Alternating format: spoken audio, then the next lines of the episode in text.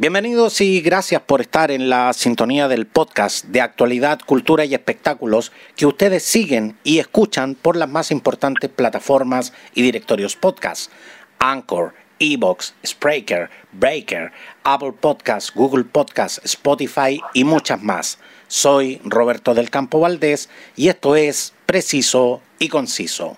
El 11 de abril los chilenos volveremos eh, a las urnas y los diferentes candidatos están lanzando sus campañas para dar a conocer sus propuestas y puntos de vista. Al teléfono tengo a quien postula a formar parte del Consejo Municipal de Ñuñoa, gestora cultural y fotógrafa profesional, también podemos verla realizando interesantes entrevistas en su podcast Chao Constitución Chanta, junto a nosotros, Karina Sater Yancaspero. Eh, un placer, eh, Karina, que hayas aceptado mi invitación y bienvenida. Hola Roberto, no, gracias a ti por la invitación. Un gusto estar aquí hoy día. Junto, junto con esta candidatura, Karina, que, que, has emprendido eh, para convertirte en concejala de Ñuñoa, ¿cómo vas a hacer para dar continuidad al trabajo que hasta ahora has realizado como directora de la Fundación Crea Igualdad y como integrante de la Red Ciudadana del Buen Vivir? Bueno, yo creo que de, lo principal es partir contando que esto del buen vivir, de qué se trata un poco, tiene que ver con una forma de entender eh, las relaciones de manera distinta, un modelo distinto de respeto, de horizontalidad, no solo con entre nosotros como comunidades, sino que también con la naturaleza y sobre todo un cuidado y protección del medio ambiente. Eso yo creo que es lo fundamental y, y, el eje central es la educación. Yo creo que ahí es donde tienen que los programas deben adaptarse a incluir siempre una parte educativa como por ejemplo en el caso del reciclaje, Ñuñoa tiene un buen sistema, o sea, buen sistema en el sentido de que está hay hartos basureros, hay hartos lugares donde uno puede ir a dejar el reciclaje, hay camiones que pasan, cada vez se amplían más estos circuitos, pero los niveles o los porcentajes de de reciclaje de basura domiciliaria siguen siendo muy bajos, no solo en Ñuñoa, sino que en general en, Chile. Entonces, ¿cómo cambiamos eso? ¿Cómo trabajamos en que la gente sea consciente de, que hay que reciclar no solo, porque eso también nos va generando como otro impacto, nos vamos dando cuenta de cuántos basura producimos y eso a la larga nos permite reducir los residuos, que es lo que hoy en día debemos hacer todos, todos, como desde todas las instancias que se pueda. Karina, y durante este tiempo que, dura la campaña, eh, ¿vas a continuar eh, eh, como directora también de la Fundación Crea Igualdad? una fundación que se creó desde el año pasado y ah, eh, a, raíz de la pandemia hemos estado un poco suspendidos porque nuestras actividades eran presenciales. Esta es una fundación sin fines de lucro y que nuestro tema principal tiene que ver con la educación y la formación. Entonces son bastante compatibles en caso de que eh, pudiera seguir. Ahora, eh, tu candidatura figura en el registro del CERVEL como independiente pero en tus gráficas se puede leer que te presentas como independiente ecologista. ¿Hay alguna relación con el Partido Ecologista Verde?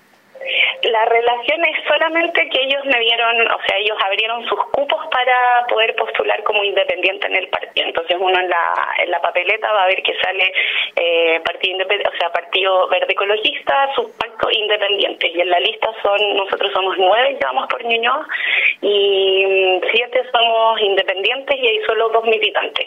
La relación es solamente esa. Y bueno, los valores centrales yo creo que el Partido Ecologista sí los comparto, donde el medio ambiente tiene que ser una prioridad en todas, todas, todas las discusiones de aquí en el futuro. Pero Karina, cuando, cuando muchos de los candidatos en estos momentos están eh, eh, proclamando a los cuatro vientos su independencia, ¿por qué para ti era importante ocupar un cupo en esta lista? Porque creo que son instancias que debemos aprovechar. Si bien yo soy muy crítica de los partidos políticos, sobre todo de los grandes, que, que han transado, creo yo, los valores de, del origen de los partidos políticos, que como representar este sueño en común de muchas personas, entonces se ha un poco desvirtuado. Pero sin embargo, por otro lado, existe un sistema que favorece, no a los partidos políticos, pero sí favorece a las listas. Entonces, si el Partido Ecologista ya tenía esta posibilidad y la abre y la pone a disposición de todas las o todos los que queríamos postular, creo que había que aprovecharla y que todas las instancias donde se pueda intervenir desde la ciudadanía creo que son importantes. De una u otra manera el camino se hace más fácil en, ese sentido, porque, porque de hecho me, ha tocado entrevistar a, a, más de un candidato independiente y lo que más señalan justamente es que el tema de obtener los patrocinios, de obtener eh, las firmas, dejó mucha gente fuera sobre todo en la constituyente. Yo creo que ahí también hay como una gran diferencia porque en términos de concejales no es tanto el como el problema en cuanto a cupos, en general los concejales y grandes concejales que ahora también van a las, a las reelecciones suelen utilizar los, los cupos de estos de los partidos. Entonces, ahora claro, en las constituyentes hubo un problema ahí porque además desde las leyes que se podían haber hecho para facilitar las cosas, como por ejemplo que los, que los independientes puedan pactar, no se quiso hacer, o sea, hay una, un aseguramiento de ciertos partidos que no quisieron, no quisieron nomás soltar el poder. Pero también eh, hoy en redes sociales y en la calle en general eh, se escucha la consigna de que, de que hay que votar por los candidatos independientes, de que no hay que votar por los partidos políticos. Pero, eh, eh ¿qué piensas, Karina, con respecto a esa postura? hay también un tema de expectativas y para mi gusto, ¿está sobrevalorada la independencia política en este caso? O sea, yo no sé si pero sí hay que tener cuidado con la independencia porque ser independiente tampoco significa que uno tenga o comparta los ciertos valores. Marcela Cubillo va como independiente, o sea, hay que tener igual un filtro. Y, todos sabemos cómo piensa Marcela Cubillo. Claro, o sea, por eso digo, entonces hay como esa arma de doble filo de la independencia, pero yo sí creo que hay que darle una pelea a los partidos, a los grandes partidos, a quienes han estado ahí estos últimos 30 años con mucho voz y mucho voto y no, no han hecho lo que les prometieron al mundo que iban a hacer. Entonces ahí como que, porque los partidos finalmente no van a desaparecer, o sea, o quizás sí en, en, largo plazo, pero en este momento, en estas elecciones están ahí, entonces ¿cómo le torcemos la mano? Siempre la gestión municipal tiene eh, una cara súper visible, que es la, la, figura del alcalde o, la alcaldesa, pero ¿Cómo funciona, Karina, un consejo municipal y cuáles son las reales atribuciones que tendrás eh, de ser electa para, para este cargo? Eh, mira, en términos generales, yo creo que eso también es una de mis propuestas y es que lo que hace el Consejo y las decisiones que se van tomando en el Consejo sean no solo más transparentes, porque por lo menos en la Municipalidad de Ñuñoa uno puede ver las actas y leerlas, sino que facilitar esta información, porque mm, no es fácil, son actas enormes, entonces buscar la manera de que quien quiera saber qué está pasando en el Consejo pueda acceder, no sé, a un canal de YouTube o algo así más didáctico.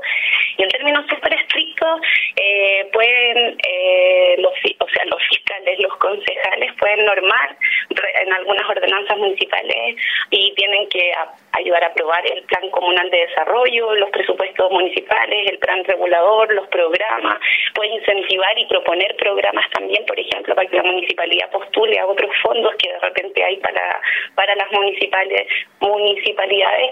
Y por sobre todo ser también eh, un canal entre vecinas, vecinos, organizaciones, colectivos y quien viva finalmente aquí y la municipalidad porque de hecho eh, me llama la atención que eh, algunos eh, candidatos a concejales están, están prometiendo muchas cosas a quienes eventualmente podrían votar por ello, pero muy poca gente sabe de que en el Consejo Municipal, este, ente que reúne a los concejales de una municipalidad, tiene más un rol fiscalizador que que de gestión. Entonces, ¿hasta dónde esas promesas que se están realizando pueden realmente ser cumplidas? Eso, eso es súper importante. El Consejo eh, no tiene tampoco la capacidad de hacer transformar la comuna en, en como decís tú, él tiene una gestión de fiscalización mucho más poderosa, pero que eso también es súper importante porque, por ejemplo, hay varios temas como de construcciones ilegales, edificios que definitivamente son ilegales, que están en la Contraloría, y hay que hacer un seguimiento. Entonces, como que se, se necesita también eh, este compromiso de querer fiscalizar lo que a veces se quiere meter bajo la alfombra. Se sabe poco de estos conflictos más allá de la noticia que quedó olvida después de ya qué pasó dentro, dentro de tu propuesta, me gustó mucho el que estás fomentando eh, que los vecinos tengan más eh, eh, espacios de participación en la municipalidad. ¿Cuál es la relación que en este instante tiene la municipalidad de, de Ñuñoa con sus organizaciones sociales? ¿Hace falta realmente más participación según tu visión, Karina? mira, falta avanzar e intentar avanzar en participaciones que sean más vinculantes, porque pasa mucho que en Ñuñoa hay muchas organizaciones y colectivos súper bien organizados y que han logrado, de hecho, parar proyectos, que han logrado eh, parar proyectos para que sean reevaluados, declarar sus zonas como zona típica o histórica. Entonces, se puede, la organización existe, hay un cierto canal, hay concejales y concejalas que están ahora que son muy activos en esto de ser los intermediarios y se la juegan en ese rol. Eh, pero el desafío está en cómo hacer participar a más personas, porque quienes integran estas organizaciones claramente tienen un interés activo y están ahí, en, como diríamos, en donde las papas queman, pero ¿cómo uno llama a más gente? ¿Cómo, cómo uno involucra a más personas si finalmente la, la comuna tiene hartos habitantes? Y en ese y en ese sentido, a ti a ti te gustaría eh, escuchar mucho más a, a los vecinos y tratar de vincularlos también mucho más en lo que es la participación ciudadana. Sí, claro, y, poder ser también esta voz, esta representación, pero también ampliar el círculo de quienes se sientan representados, quizás en una en una mirada un poco más no sé si decirlo joven, porque estoy como en el límite, pero pero con una mirada distinta, una mirada, yo aparte vengo de un mundo completamente fuera del institucional, entonces también tengo otro recorrido desde, desde un poco más lo callejero, por decirlo de alguna forma. Tal como, tal como tú muy bien lo señalas, Karina, Claro, la gente que está en las organizaciones sociales es gente con una vocación de servicio y eso de verdad que es admirable. Es gente apasionada por, por hacer muchas cosas, pero siempre que he conversado con dirigentes sociales me señalan justamente de que lo más difícil es tratar de involucrar a los vecinos y no justamente de que toda la responsabilidad y, todas las iniciativas queden eh, sobre estos dirigentes sociales. Y eso, cuán difícil es de hacer cuando hoy claramente tenemos un desencantamiento generalizado por la actividad política y por la, por la participación ciudadana hay una desmotivación muy grande, hay una desconfianza también muy grande, sobre todo de las instituciones. O sea, hay mucho eh, como desinterés en relacionarse con la municipalidad, porque no, si uno como que ya, ya sé lo que va a pasar, se van a, no van a pescar. Entonces, yo por eso creo, y una de mis propuestas es la educación. O sea, empezar no solo, bueno, yo quiero ser concejala, sino que qué hacen los concejales, cuáles son los roles que tienen, qué pueden, qué no pueden hacer, qué son los COSOC, qué son las juntas de vecinos, qué otras formas de organizaciones hay dentro del territorio. Y eso como ir incentivando que la gente conozca estas alternativas, porque finalmente una de las grandes demandas, por ejemplo, para esta nueva constitución es participación ciudadana, pero hoy en día tenemos ciertos mecanismos, pero que no están muy bien usados o que no se conocen mucho, entonces eso yo creo que es lo primordial y desde ahí intentar motivar a más gente para que participe. Según tu criterio, Karina, y descolgándome de tus palabras, la gente no participa muchas veces de estas instancias, más que nada porque no las conoce. Yo, yo creo yo creo que hay una mezcla ahí de, entre que hay poco tiempo para informarse porque sabemos cómo, cómo uno vive y que el ritmo de vida a veces te deja como un colapsado. Entonces hay que buscar estos mecanismos, porque que sea como de más, más fácil acceso, que quizás no sean cursos tan largos, sino que algo más espontáneo, algo más... Ahí hay que ir viendo las alternativas. Algo, algo más en fácil, definitivamente y algo como más más conversado, que no sea tanto como venga a aprender sobre, no sé, el COSOC, ¿no? Sino que, que sea un poco más, más didáctico también, que sean los puntos muy precisos de, de, poder conocer lo importante, lo fundamental para poder moverse, organizarse y ese como en ese llamado a participar. Has señalado que deseas que Ñuñoa tenga como, como prioridad el cuidado y protección de su patrimonio. Pero, pero ¿cómo se compatibiliza eso cuando en los últimos 30 años hemos visto un fuerte desarrollo inmobiliario que poco a poco ha ido llenando de edificios barrios como eh, eh, Suárez Mujica, José Domingo Caña e incluso la emblemática Villa Frey, Karina? Sí, es, terrible en realidad la depredación inmobiliaria en Ñuñoa es paso a la hora. Uno, yo como fotógrafa he registrado y metódicamente he ido como a lugares y toda la transición desde que los antes de que los demuelan hasta que ya está el edificio y es brutal el cambio. En eso no hay mucho que hacer, pero sí vuelvo lo mismo a la educación, al compartir el conocimiento, por ejemplo, involucrar a más personas, a quienes llegan, a los nuevos vecinos de los edificios, en conocer la historia de Ñuñoa. ¿Cómo uno va a querer proteger un patrimonio, una comuna, si no conoce? Eh, si no, uno habla, porque yo he vivido toda mi vida en Ñuñoa, entonces siento un, un aprecio por mi comuna impresionante, pero para quienes han ido llegando en los últimos años y no tienen ese lazo con esta histórica Ñuñoa, hay que ir dándola a conocer, por ejemplo, a través de esto mismo, de activar la memoria a través de la fotografía. Ñuñoa tiene un álbum patrimonial, o sea, un centro patrimonial que tiene un archivo igual importante, entonces esto difundir lo que se conozca la historia yo creo que es lo principal para avanzar en la protección resulta paradojal que en la comuna donde está alojado el, Estadio Nacional no sea justamente una de las comunas que tiene más eh, actividad deportiva. ¿Hay, ¿Hay planes contemplados para, para, superar eso, considerando que el deporte no solo eh, entretiene, sino que además desarrolla y sobre todo en el, en el caso de los jóvenes los mantiene en, en, en una actividad mucho más provechosa?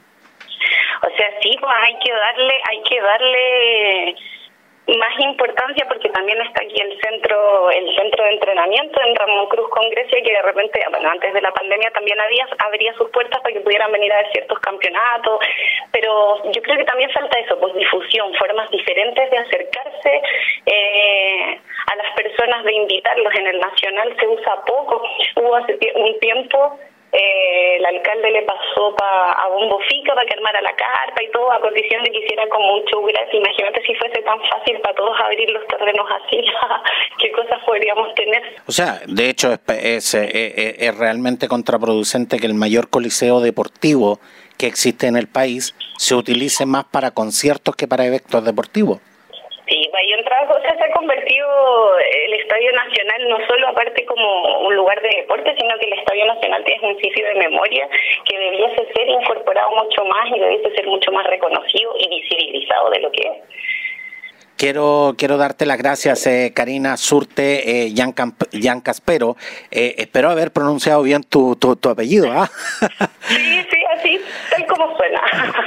Quiero, quiero, quiero como, quiero como te decía Karina, darte las gracias eh, eh, a ti, eh, que en estos momentos estás haciendo campaña para, para convertirte el 11 de abril en, concejala de Ñuñoa. Y como te decía, quiero, quiero darte las gracias por venir a conversar a preciso y conciso, pero no quiero que te vayas eh, eh, sin antes desearte que esta sea una, una buena campaña con el, con el más grande de los espíritus cívicos y preguntarte, ¿qué se le dice a la gente que hoy no confía en que la solución a sus problemas y el mejoramiento de su calidad de vida pase necesariamente por las, eh, por las autoridades? Es que yo creo que hay que hacer un trabajo un poco más y que en el fondo no son solo las autoridades. Uno elige, si bien elige representantes, los representantes no hay que dejarlos solos, sino que igual hay que estar en constante fiscalización de ellos, un poco lo que hemos hecho en este tiempo con las ciertas discusiones del Parlamento. Yo creo que ese es, es el mensaje. No es que los políticos o la política o las instituciones vayan a solucionar la vida, pero sí son un camino para poder mejorar ciertas cosas. Entonces, si bien hay que elegir los representantes, hay que estar ahí. Podemos delegar la responsabilidad y yo creo que ese es el camino como para mejorar un poco las cosas. Pero cómo, pero cómo cambiamos esa mentalidad que tiene mucha gente de que dice de que, bueno, ¿para qué voy a ir a votar? Si salga quien salga, las cosas van a seguir igual mismo de que si uno empieza a difundir las herramientas que tenemos como ciudadanos para poder participar en ciertas instancias, como que uno se va dando cuenta que no está todo tan trabado. Eh, en este tiempo sí pasó, se cerró mucho porque nosotros nos desligamos, dejamos que hicieran un poco lo que querían. Entonces, si uno empieza a presionar, se va dando cuenta que los cambios sí son posibles, son lentos, hay que tener paciencia, pero yo creo que son posibles en esto mismo de ir trabajando desde, desde donde uno está, para poder ir ampliando estos círculos que se vaya difundiendo casi un voz a voz, casi como jugar al teléfono a estas alturas, más que intentar llegar a todo el mundo. Y que por supuesto también decirle a la gente que también tiene eh, una responsabilidad ciudadana que es involucrarse en los diferentes procesos, sobre todo en este caso donde estamos eh, escogiendo eh, los representantes comunales. Así que gracias Karina y por supuesto estás cordialmente invitada para volver cuando quieras. Muchas gracias, ahora, mira, vamos a abrir una, una línea, porque como la idea es que esto sea participativo, va a haber una encuesta, una, un formulario en Internet para que todos que tengan propuestas las puedan hacer llegar o que tengan ideas, así que podríamos hacer algo después. ¿Y cómo, y cómo, cómo puede la gente eh, contactarse contigo, conocer tus propuestas? ¿Cuáles son tus redes sociales? ¿Cómo, ¿Cómo pueden llegar a ti, Karina? Bueno, todas mis redes sociales, Karina Suter Cáspero, me encuentran en Twitter, Facebook e Instagram. Y luego ya va a haber una página web también, pero por mientras redes sociales y el canal de YouTube Chao Constitución Chanta. Muchas gracias, eh, Karina. Muchas gracias a ti, Roberto, que estoy súper bien.